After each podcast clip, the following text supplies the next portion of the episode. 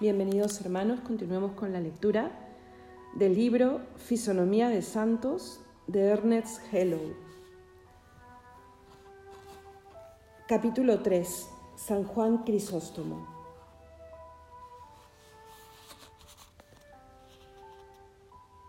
San Juan Crisóstomo es uno de los hombres que parecen tener derecho especial al nombre de católicos. Es un hombre universal. Entre los santos hay algunos cuya vida interior constituye un drama tan terrible, tan sublime, que comparada con él, la vida exterior es solamente un detalle de su biografía, detalle quizás muy importante, pero que al lector le es permitido olvidar en algunos momentos. Hay santos que han vivido principalmente en sí mismos y naturalmente los que los estudian sin comprenderles suelen acusarles absurdamente de inutilidad y de egoísmo.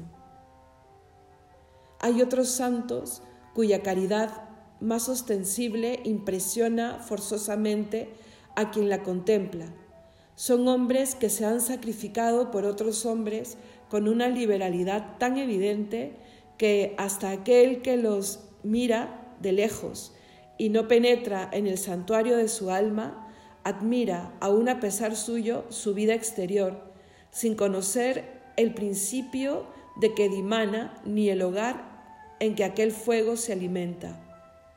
San Simeón Estilita es de los primeros, San Juan Crisóstomo de los segundos, San Agustín de unos y otros.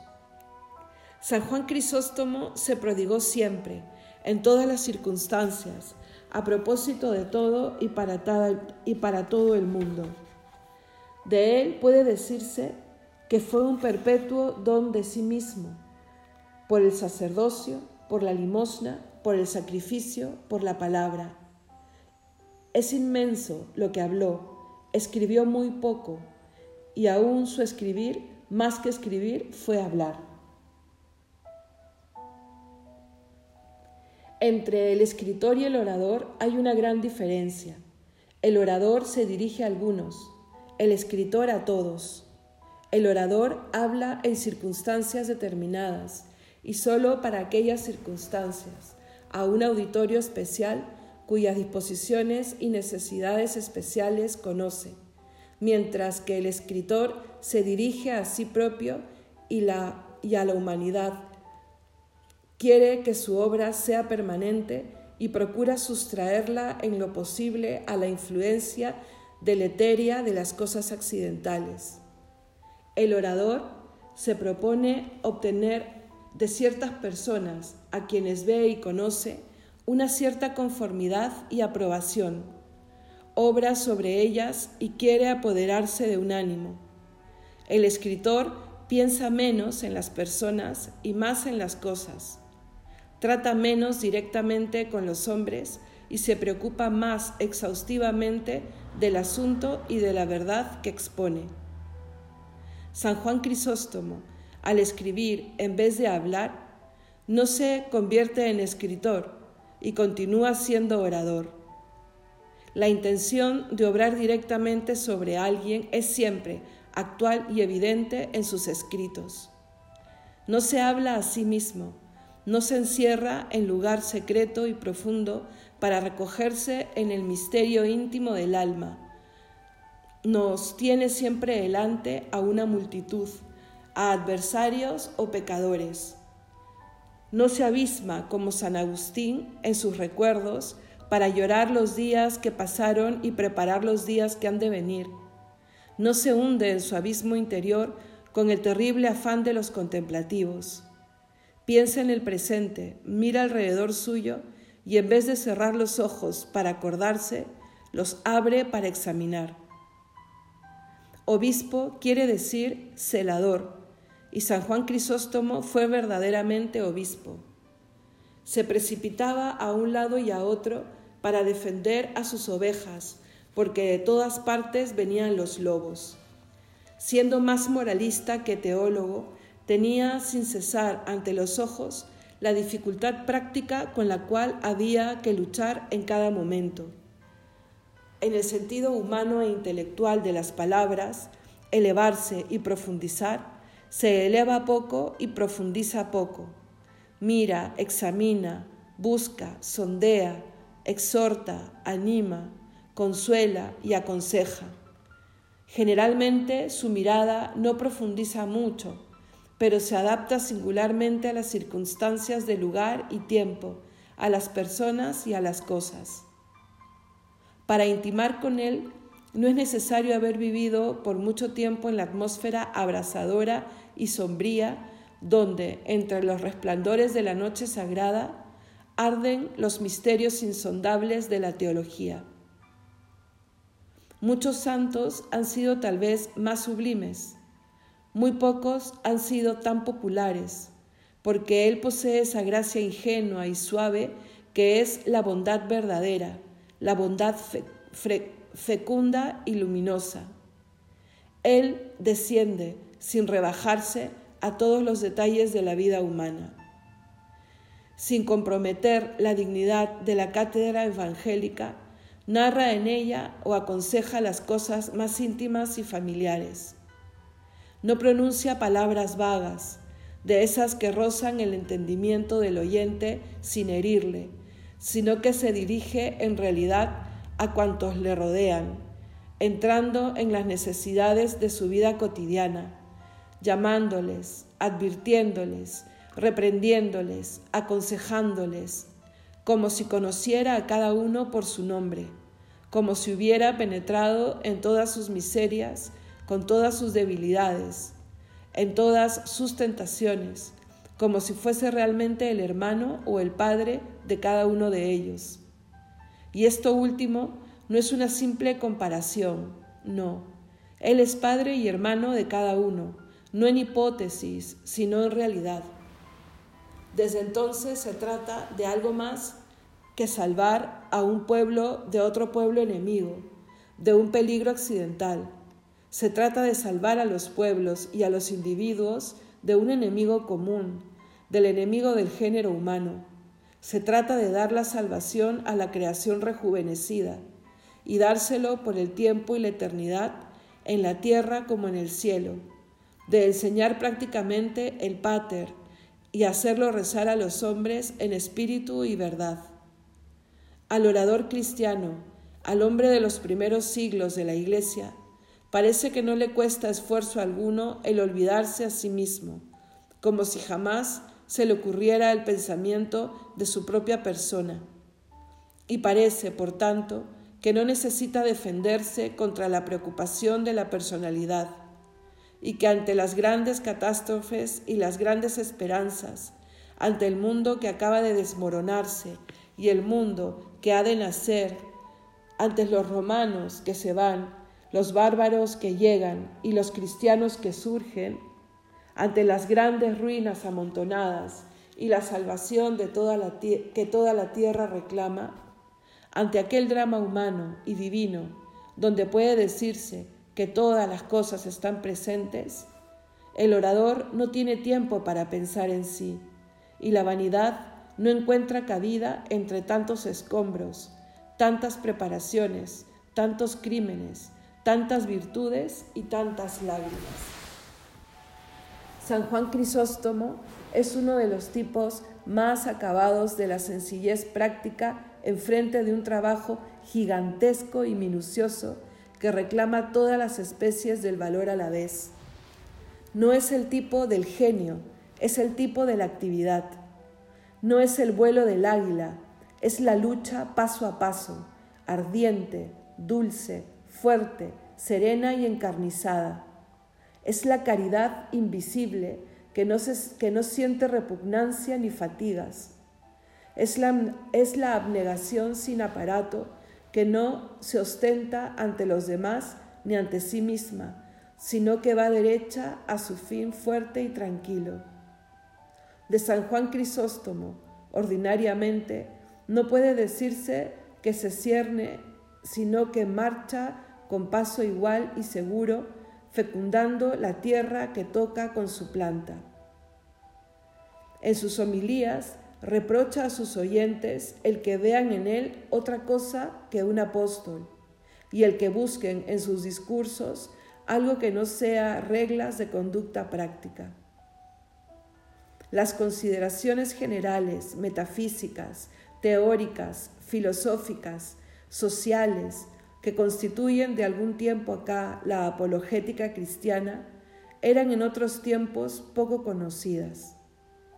La forma de predicación varía según la naturaleza y las necesidades de los siglos a que se dirige, y parece como si avanzando a través de las edades perdiera en intimidad lo que gana en elevación. Tal vez antes del fin del mundo, una apologética suprema resumirá todas las glorias de la metafísica y de la predicación cristiana en una síntesis en la que la elevación y la intimidad se compenetrarán completándose y exaltándose mutuamente. Cuando leemos a San Juan Crisóstomo, los detalles más íntimos de la vida, de la casa, de la familia pasan bajo nuestros ojos. Entre los judíos, dice, para orar era menester subir al templo, comprar una tórtola, disponer leña y fuego, tomar un cuchillo, presentarse al altar y cumplir muchas otras prescripciones. Aquí nada de eso, decía. Aquí nada impide a una mujer, teniendo la rueda o tejiendo su telar, elevar el pensamiento al cielo e invocar a Dios con fervor. Nada impide a un hombre, mientras acude a la plaza pública o va de viaje, orar atentamente. Otro, sentado en su tienda, cosiendo el cuero, puede también ofrecer su alma al Maestro. El esclavo en el mercado, en su ir y venir, en la cocina, si no puede ir a la iglesia, es libre de elevar ardiente plegaria. El lugar nunca avergüenza a Dios. Esta familiaridad es el carácter distintivo de San Juan Crisóstomo. Nunca le, abandona, y su palabra, aún al elevarse, guarda este carácter de alocución personal y directa. No hay impulso que lo aparte de su auditorio. El asunto no le lleva ni más allá ni más hacia lo alto de donde puede seguirle el espíritu de aquellos que le escuchan. Como es esencialmente popular, se adapta hasta las ínfimas condiciones sociales e intelectuales y sigue a los que en ellas viven para hacer penetrar lentamente, laboriosamente, caritativamente y pacientemente en sus almas las más altas verdades, acomodándolas a su debilidad y poniéndolas a su alcance. Por esto, en sus discursos son raros los puntos de vista generales y el relacionar entre sí las cosas. Se diría que conoce personalmente, íntimamente, a cada uno de, de los que le escuchan. Se diría que se dirige a uno o al otro según varía sus consejos para las circunstancias particulares de cada naturaleza y de cada posición, sin pronunciar nunca una palabra vaga, impersonal o puramente teórica, ni una frase que no tome una dirección práctica y vaya a herir a parte, a parte determinada. Nunca deja de la mano Conduce paso a paso por el sendero que él conoce. Es el obispo. Conoce los caminos de sus fieles y vela en ellos. Cuenta sus pasos como una madre que enseña por primera vez a andar al niño. Cuando explica los deberes de los esposos, San Juan Crisóstomo desciende a consideraciones que hoy, de puro sencillas, causarían extrañeza. Los modernos no poseemos el robusto sentido de humanidad que se necesita para comprender tanta ingenuidad. Aconseja al esposo que no oculte su afección, sino que le muestre con naturalidad y por completo. Le recomienda que hable a la joven esposa y le indica cómo podrán entablar una de las primeras conversaciones. Puedes decirle, continúa el santo, puedes decirle graciosamente, Niña mía, he juntado mi existencia a la tuya en lo más importante y en lo más necesario de la tierra.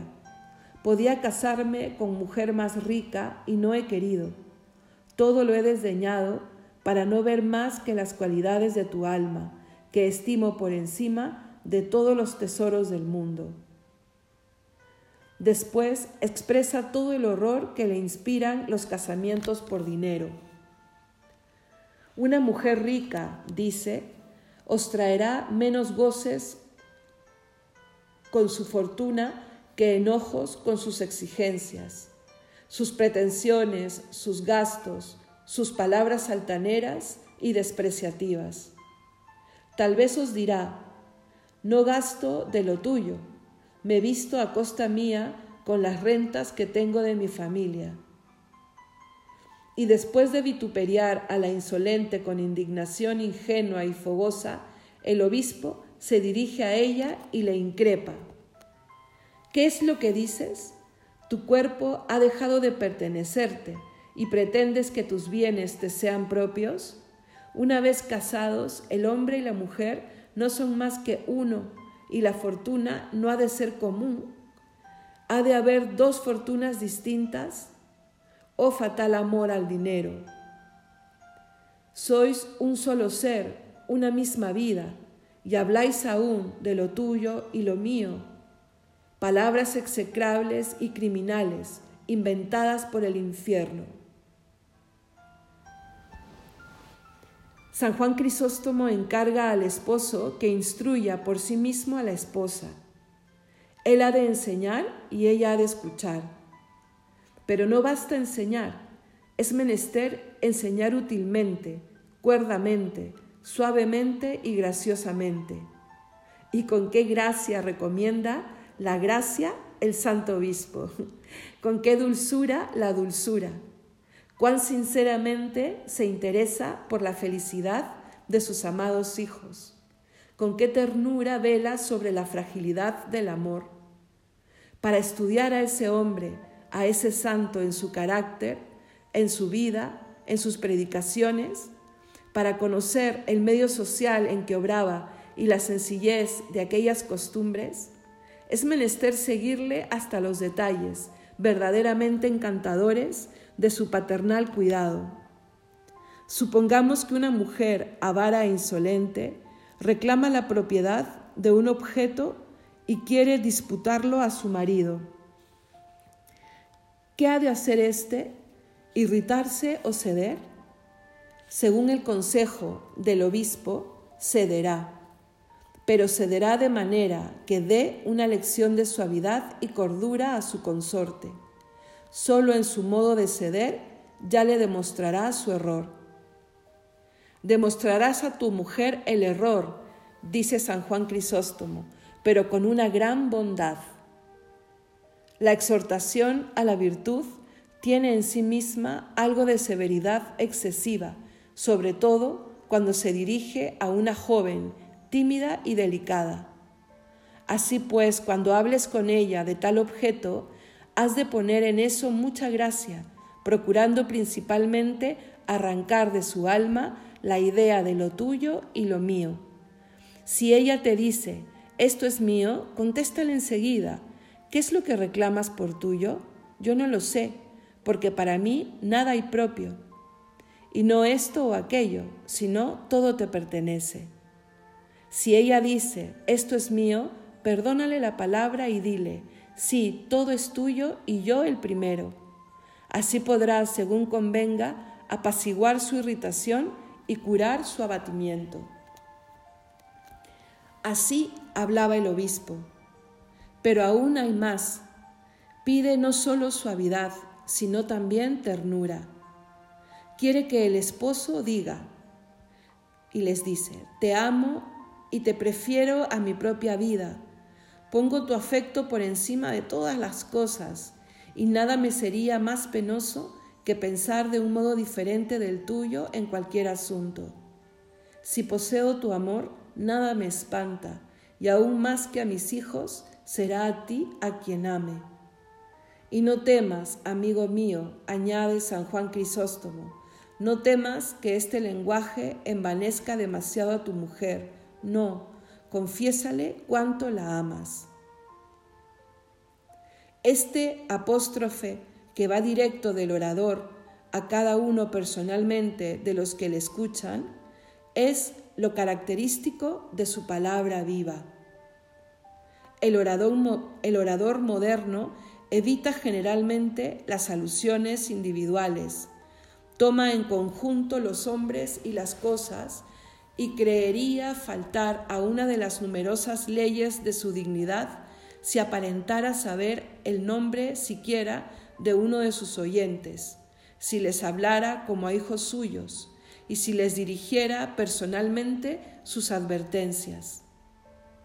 Afecta, por el contrario, ignorar los asuntos que le son particulares y no ocuparse en lo que sucede dentro de sus casas.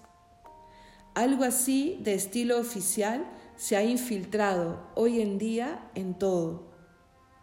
En un cierto modo de hablar y de obrar puede, puede haber una cierta grandiosidad. No hay que exagerar ni tampoco desconocer la solemnidad del estilo. Cierta amplitud de horizontes puede excluir cierto tono y exigir otro y las conveniencias cambian con las costumbres que las producen. Pero es menester recordar el exquisito aroma que se desprendía de aquella elocuencia paternal de San Juan Crisóstomo. Es menester acordarse de las tiernas y calurosas comunicaciones que se establecían entre el orador y el auditorio por la solicitud de aquel y por la sumisión de éste. Y San Juan Crisóstomo es quizá el ejemplo más completo, el más perfecto tipo de aquella elocuencia tan distinta de la nuestra, tan olvidada de sí misma y del orador.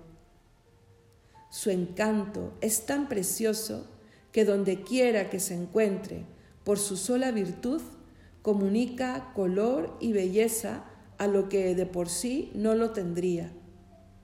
Pocas criaturas hay tan absolutamente faltas de gracia que no puedan ser en algún modo graciosas si reciben el don sublime de no ponerse, de no proponerse producir efecto alguno y de no olvidarse por completo de sí mismas. Este hombre tan sencillo, este consejero tan íntimo y tan tierno, cobraba una altivez y una audacia a toda prueba frente a frente de la injusticia poderosa. La historia de Europa parece un marco hecho a propósito para encuadrar la gran figura de Crisóstomo.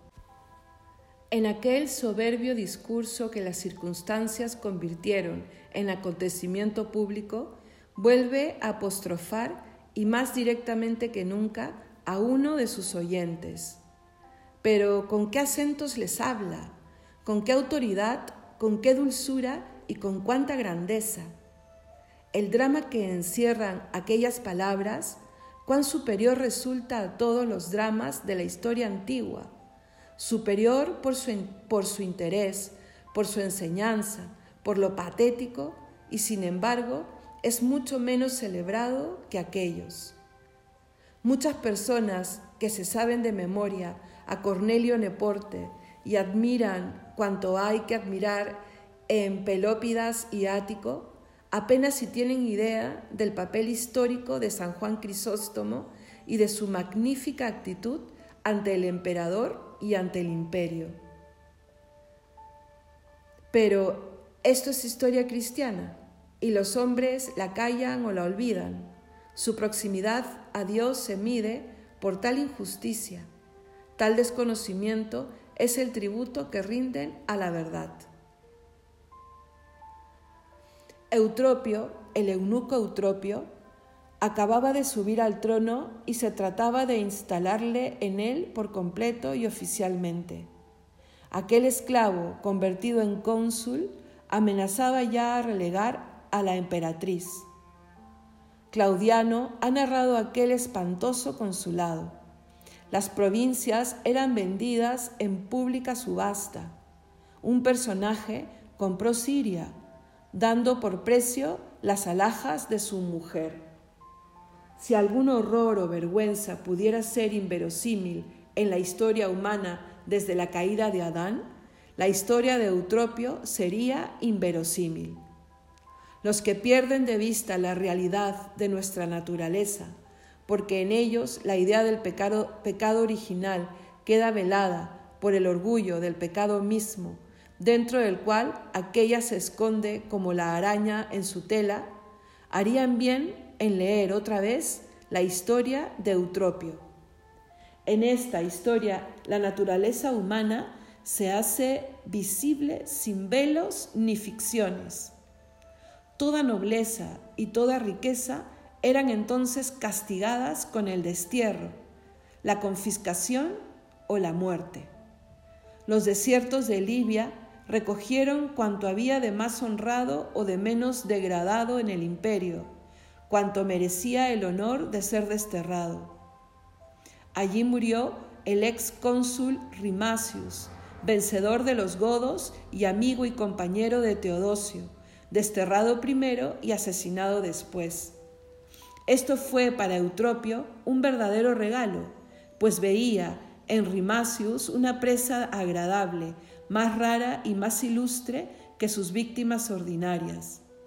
Y Eutropio gustaba de ofrecerse a sí mismo sacrificios como este, pero no le bastaba.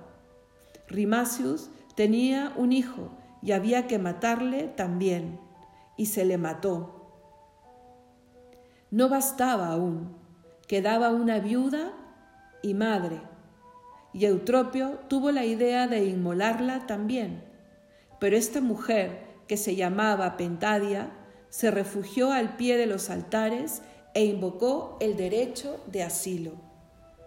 Para comprender la importancia del derecho de asilo y de lo mucho en que, en que era tenida por los obispos una cosa tan sagrada, es menester formarse bien idea de aquellos tiempos. El derecho de asilo, que en tiempos de la tregua de Dios se ejercía al pie de las cruces plantadas en los grandes caminos y junto a los arados en los campos, vivía en tiempo de Crisóstomo a la sombra de los altares. Pentadia lo invocó.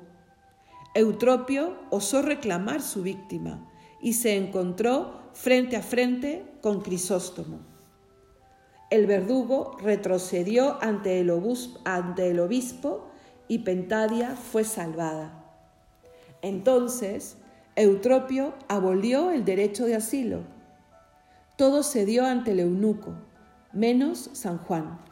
Sin debilidad ni ostentación, el obispo cumplía su deber y su gran figura se erguía solitaria en medio de todo un pueblo prosternado. Pero esto cambió pronto. Por uno de aquellos motines de palacio tan frecuentes en aquella época, Eutropio fue derribado. La rebelión de Trivigildo, las amenazas de Persia que acababa de mudar de dueño, las súplicas de la emperatriz, echándose ultrajada, afligida, furiosa, a los pies del emperador con sus dos niños en brazos y pidiendo venganza, todos los dolores y todas las cóleras de Eutropio que Eutropio había excitado se volvieron al fin contra él. Arcadio le arrojó del palacio y enseguida las voces que antes eran de adoración se unieron para detestarle un concierto de imprecaciones se levantó contra el tirano y jamás el Capitolio estuvo más cerca de la roca Tarpeya. El pueblo pedía a voces la muerte de Eutropio. Entonces empieza un drama sublime. ¿Qué podía hacer el miserable eunuco? Un solo recurso le quedaba y a él se acogió. Invocó aquel mismo derecho que había desafiado como cónsul. Pero a los ojos de Arcadio, lo destruido, destruido quedaba. Eutropio, refugiándose al pie de los altares, invocando aquella sombra protectora que antes menospreciara, es un cuadro capaz de tentar a un gran pintor. El drama continúa. Arcadio consideró al eunuco perseguido como éste había considerado a Pentadia acogida tras el altar. Eutropio reclamó a Pentadia y Arcadio reclamó a Eutropio bajo la sagrada mesa. Eutropio, al perseguir a Pentadia, encontró a Crisóstomo que la protegía, y así como éste había sido entonces el único defensor de la libertad y de la justicia contra Eutropio, omnipotente, también ahora fue el único defensor de Eutropio, perseguido y refugiado junto al altar. El obispo, siempre fiel, siempre altivo, siempre humilde, siempre grande, siempre libre, invocó magnífica y solemnemente en favor de Eutropio, perseguido, aquel mismo derecho de asilo que había invocado contra Eutropio omnipotente, y el eunuco se escondió detrás del mismo obispo contra el cual, en los tiempos de su mayor poderío, su cólera se había estrellado. Eutropio oculto bajo la mesa del altar temblaba de pies a cabeza. La multitud, exaltada por los furores de la pasada noche, se apiñaba tumultuosamente en la iglesia pidiendo la muerte del criminal.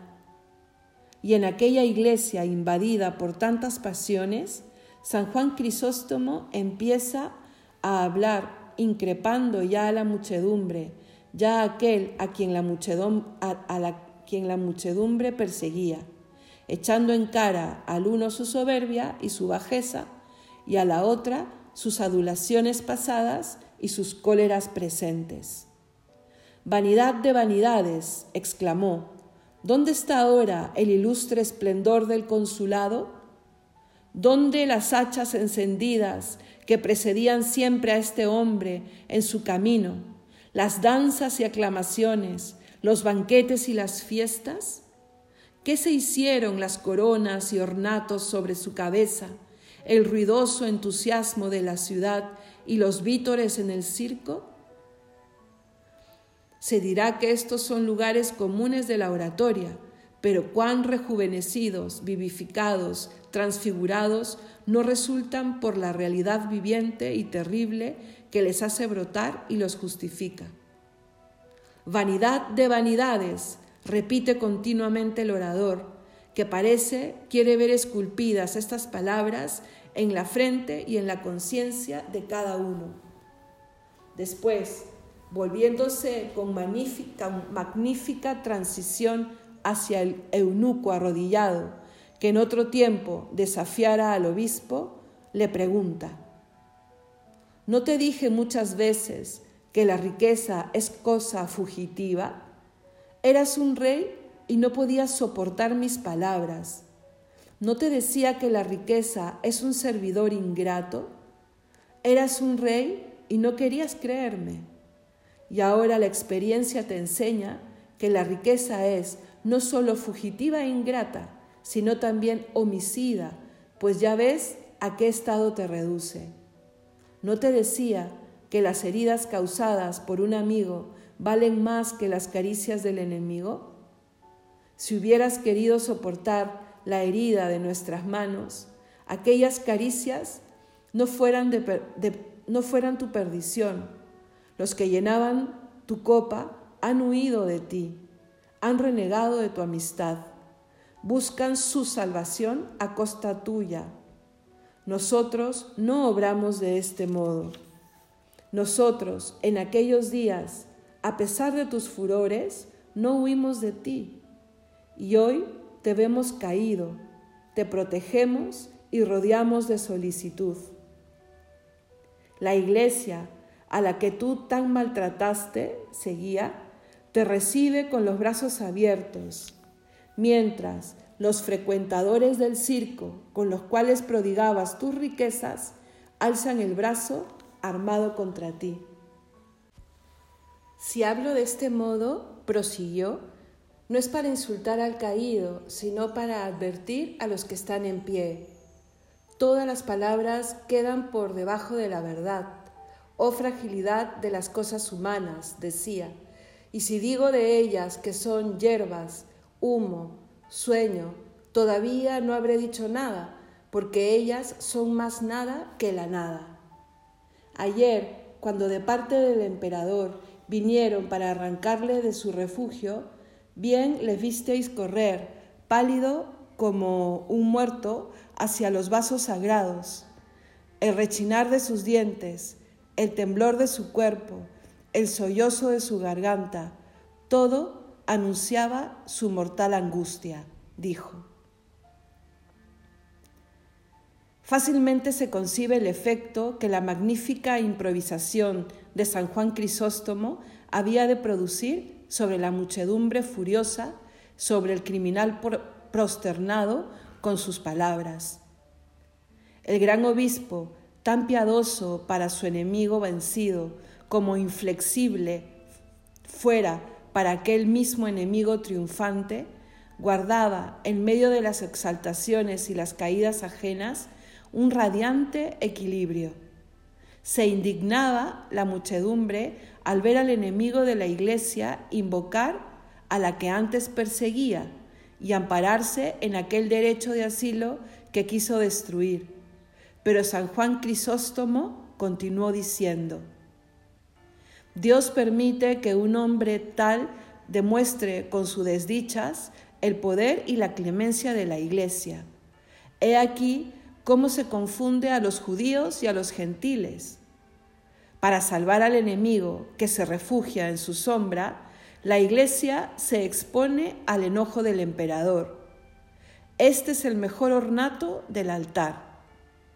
Este avaro, diréis, este ladrón, este malvado que se agarra allí a la sagrada mesa, vaya un ornato.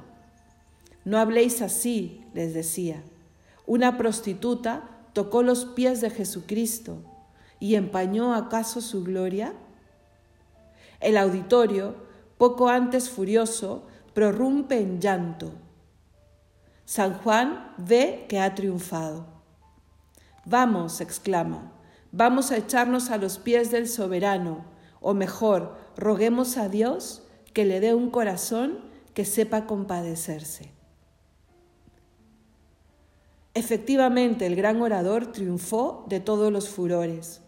Apaciguó a la multitud, apaciguó a la emperatriz, y el derecho de asilo no fue violado. El derecho de asilo que él había salvado contra Eutropio, lo salvó también en favor de Eutropio. Ni un cabello cayó de la cabeza del proscrito, que se retiró temblando a Chipre, vencido y protegido por aquella misma fuerza y, aquella misma dulzura.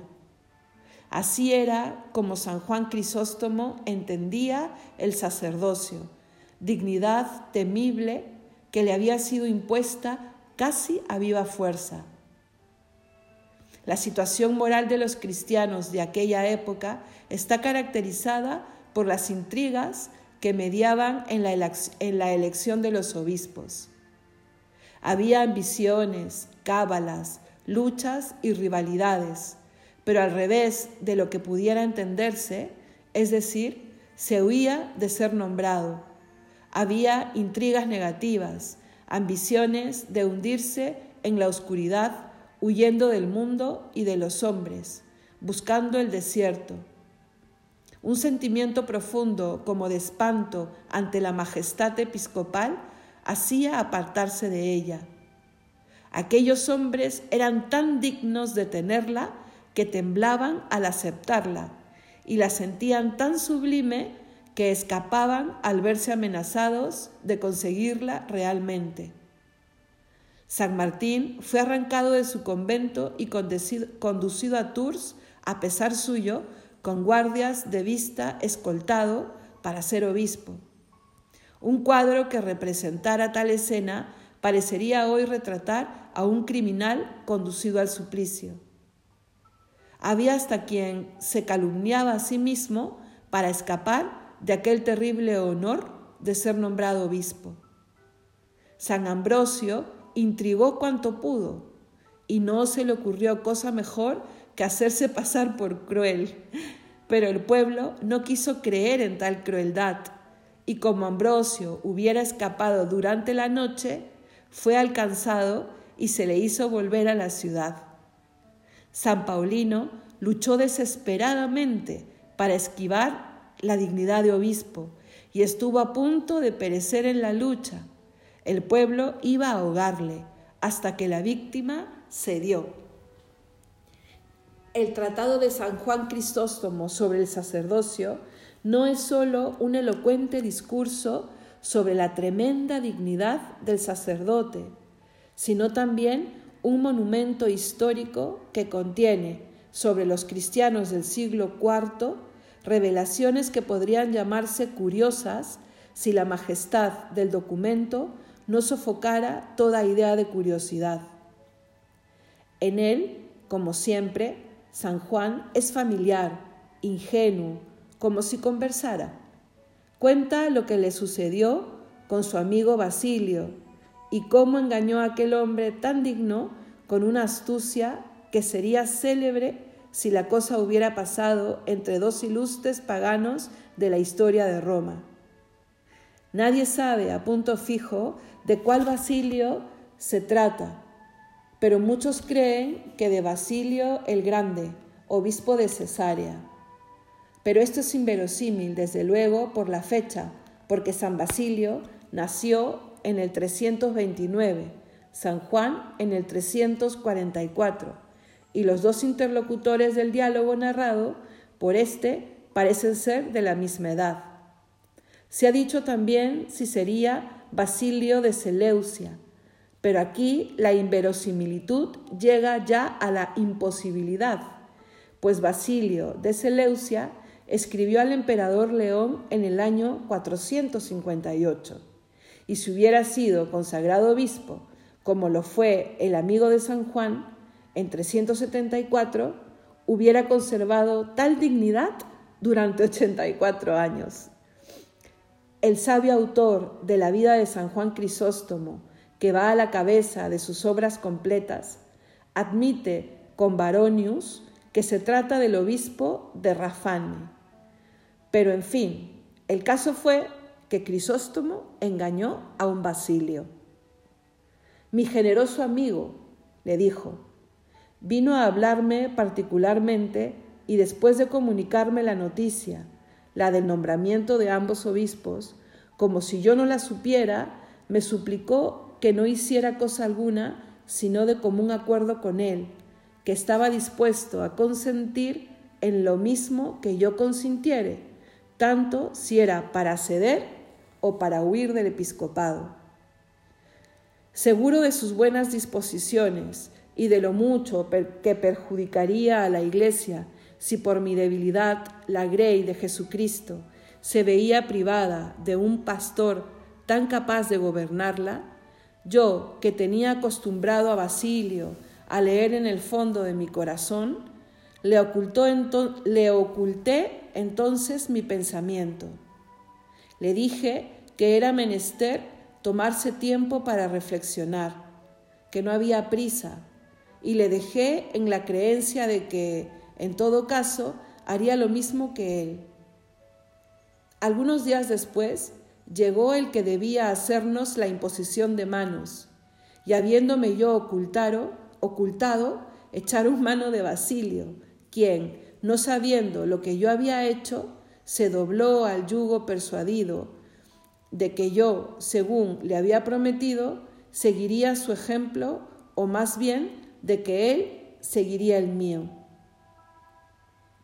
¿No es verdad que esta narración es de una ingenuidad maravillosa? Esta sencillez que ignora su propia grandeza comunica a un tal historiador un tono admirable, una libertad sin igual en la palabra y en la actitud. Llegan y yo me oculto, se apoderan de Basilio, dice entre comillas. Parecen dos criminales perseguidos por la policía. Este temor, esta fuga, esta resistencia vencida de mala manera, le parecen cosa tan natural que ni las pondera ni las explica siquiera. Pero hay más.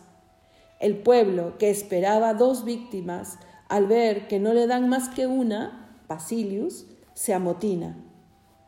Algunos, al ver a Basilio exasperado por la violencia de que era obispo, dijeron en alta voz que era absurdo que mientras el que pasaba por más intratable de los dos, el más intratable era yo, Juan, dice, que ellos designaban de este modo, se había sometido con perfecta modestia al juicio de los padres. El más cuerdo y moderado se irritara y resistiera, mostrándose tan terco y orgulloso. La tal modestia que se alababa en Crisóstomo resultaba pura ilusión, pues la verdad era que Crisóstomo, menos modesto de lo que decían, se había ocultado. Pero el orgulloso Basilio se entregó y sometió en la creencia de que Crisóstomo se había también sometido y entregado. Esta modestia y este orgullo valen por sí solos más que todos los tratados de historia sobre las costumbres de los primeros cristianos. Pero la ilusión de Basilio no duró sino hasta cierto punto. Después de haber obedecido por imitar a Crisóstomo, cuya obediencia tanto se celebraba, advirtió su error. El rebelde Juan Crisóstomo le había engañado y se había ocultado. Su engaño y su rebelión habían vencido a la vez entregando al amigo y librándose a sí propio. Había traicionado a Basilio y a costa suya se había salido del paso. Vaya modo de proceder, pero dejemos hablar del nuevo al astuto Crisóstomo. Cuando supo mi huida, dijo, fue encontrarme muy abatido y sentándose a mi lado intentó contarme la violencia de que había sido objeto, pero el dolor le privaba de hablar y las palabras expiraban en sus labios. Viéndole anegado en llanto y presa de tal turbación, yo, dijo San Juan, que había la causa de todo, que sabía la causa de todo, no pude contener la risa y tomándole la mano quise besársela dando gracias a Dios por el éxito de mi estratagema. Al ver mi alegría y cómo le había engañado, su dolor aumentó con tal indignación. El intratable San Juan cedió, sin embargo, como su amigo Basilio, y amó tanto luego a su pueblo que se consoló de ser obispo, y su pueblo le amó tanto que le perdonó el que se haya resistido tanto a ser ordenado obispo.